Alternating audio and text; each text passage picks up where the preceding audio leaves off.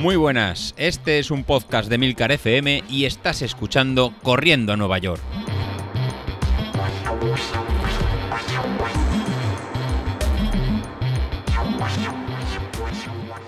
Bienvenidos de nuevo al programa Pirata de la Semana. ¿Qué tal chavales? ¿Todo bien? ¿Todo correcto?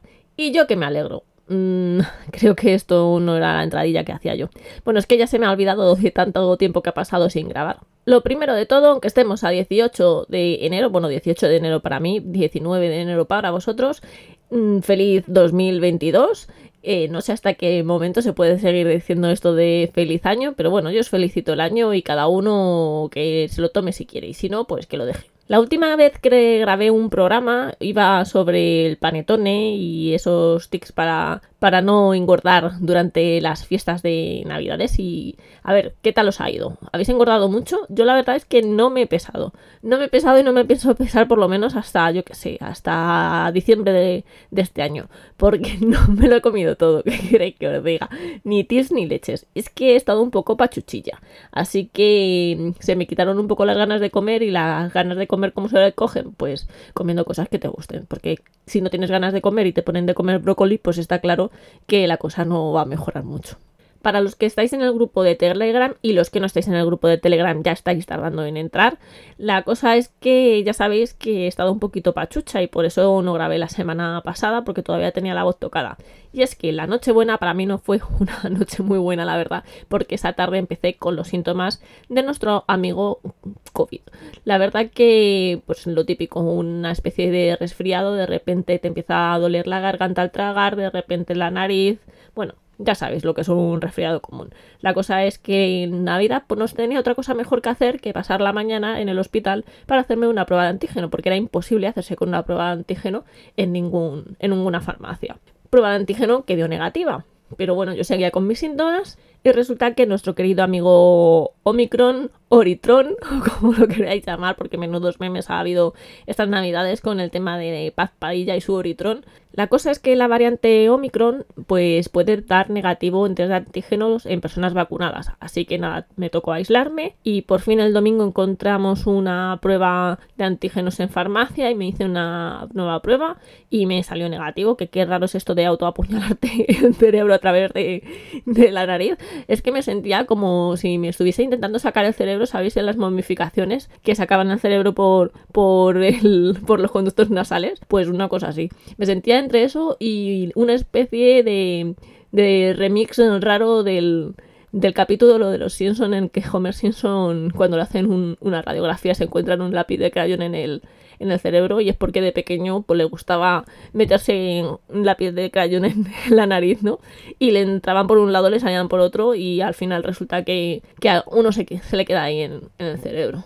Bueno, ahora que lo estoy pensando, no sé si es por la nariz o es por las orejas. Bueno, da igual, ¿qué mata? Yo decidí seguir auto aislada y el lunes, claro, no podía ir así a trabajar con esos síntomas porque tenía pues todos los síntomas eh, que hay en el COVID, supuestamente, la debilidad muscular, el cansancio, eh, tenía congestión nasal, tenía mucha tos, tenía la garganta que me dolía muchísimo cuando tragaba, o sea, yo qué sé, todo lo que podéis imaginar que leéis por ahí del COVID, pues eso, todo, todo lo tenía yo. Así que el lunes, pues nada, fui al médico, me pasaron directamente con el médico COVID porque fui de urgencias, me hicieron otro test de antígeno, dio otra vez negativo y claro, pues medicación al canto. ¿Qué me hicieron? Pues me, atiborraron a medicamentos y me dieron antibiótico porque pensaron que eso no era COVID. Y me dieron una, un antibiótico que se llama citromicina, que son tres pastillas y hay que tomarse una al día durante tres días. Bueno, la cosa es que yo en todo ese tiempo hasta entonces no había tenido fiebre, había tenido febrícula y de repente eh, a la tercera pastilla que me tomo, ¡ala! Fiebre. Pues eso, que otra vez para el médico, lógicamente yo no estaba en condiciones de trabajar, me tuvieron que seguir manteniendo la baja y otra prueba de antígenos dio negativa, eh, PCR, problema, me hicieron prueba de antígenos y a los 20 minutos me hicieron una PCR. O sea, ¿os imagináis cómo debía de tener la nariz en ese momento después de rasparme? Además es que la señora que me lo hizo qué bestia, por favor. O sea, así que el resultado era evidente. Me tuvo que sangrar la nariz cuando me metió otra vez en el puñetero palito. Y eso, bueno, palito no, venga, hisopo. Vamos a ser un poquito profesionales. Cuando me metió el puñetero hisopo, ¿verdad?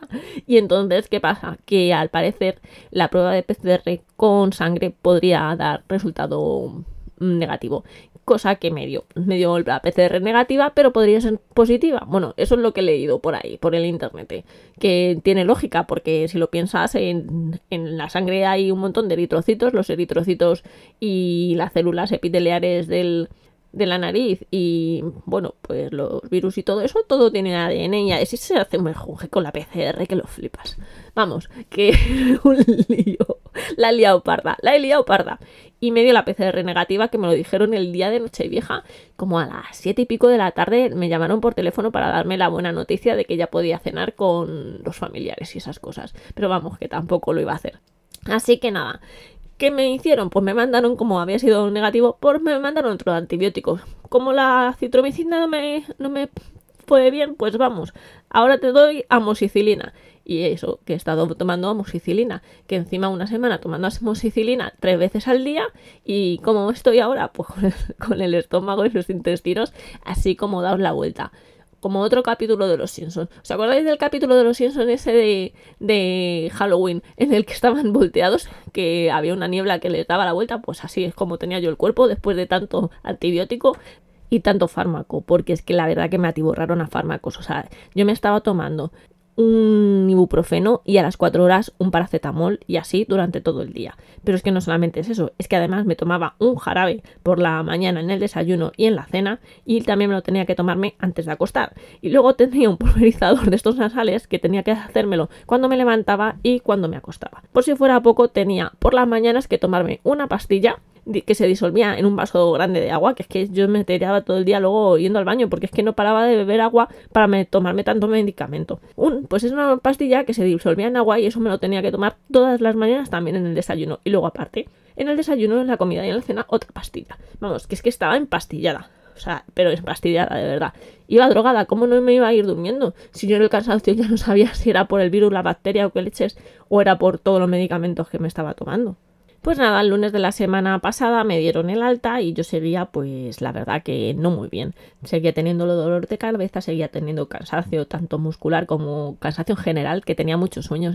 Sueños de que hubo un día que me eché mm, cuatro horas de siesta seguidas y luego fue levantarme, cenar y volverme a dormir, pero dormir como un lirón. O sea, no de, uy, es que me he echado una siesta, me va a costar dormir. No, no, no de según estoy mm, llegando con la cabeza todavía volando hacia, hacia la almohada, yo ya estoy dormida. O sea, una cosa de verdad que, que muy de locos. O sea, yo no he tenido tanto sueño en la vida y eso que soy dormilona también seguía teniendo tos y la verdad que era imposible grabar algo sin estar carraspeando cada dos segundos, ayudada de algún caramelo o tomando agua. Entonces, la verdad que por eso decidí la semana pasada no grabar, porque es que era imposible hacerlo en unas condiciones en las que saliese algo que se pudiese escuchar dignamente. Y como ya os podéis imaginar, con tanto antibiótico, por la tripa destrozada que normalmente ya la tengo destrozada porque tengo supuestamente un intestino irritable, un colon irritable, que bueno, seguimos ahí a ver si nos averiguan qué es lo que, lo que tenemos.